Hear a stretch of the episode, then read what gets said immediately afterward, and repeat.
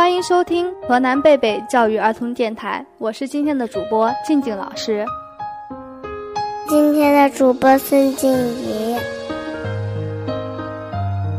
月月，你的鼻子是什么样子的呢？是小小的，有两个小孔。那你有没有见过长长的鼻子呢？见过。哦，你见过呀？那谁的鼻子是长长的呢？嗯，匹诺曹的鼻子。那你知道匹诺曹的鼻子为什么是长长的？因为他说话撒谎。哦，是因为他撒谎骗人了，对不对？对。那今天我们一起来听一听匹诺曹的故事吧。用最悦耳动听的童声演绎经典故事，用最新颖独特的方式讲述百变主角。故事王国带你走进丰富多彩的故事世界。红色竹蜻蜓悄悄落地，我轻轻地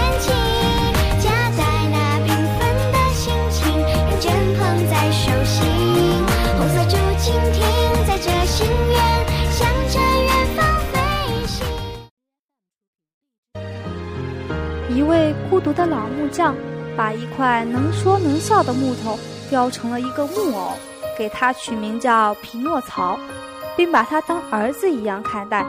老木匠呢，给匹诺曹穿上了漂亮的衣服，买来书包、书本，让他去上学。匹诺曹上学路上看见一个马戏团，精彩的表演瞬间吸引住了他的目光。匹诺曹便把书本卖了，买了一张票进去看表演。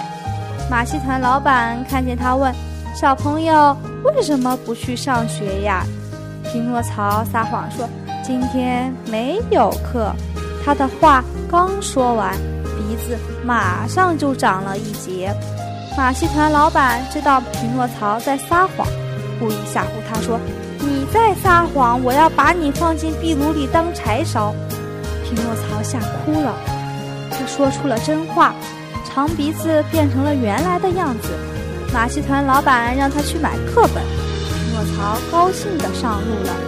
刚一上路呢，就被一只瘸腿狐狸和一只瞎眼的猫把身上的钱全都骗走了。匹诺曹伤心的哭了，觉得外面的世界太恐怖了。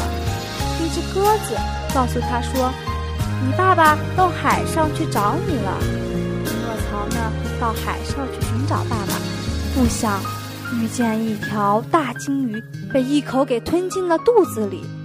没想到呢，老木匠也在鲸鱼的肚子里，一家人就这么团聚了。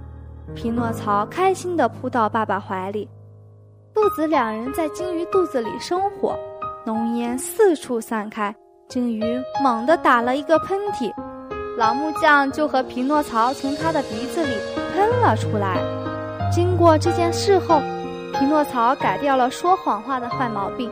他每天准时来学校上课，放学后回家帮老木匠干活。一天早上，匹诺曹醒来，发现自己变成了一个真正的小男孩。听完了这个故事，小朋友们都已经知道了匹诺曹的鼻子为什么会变长了吧？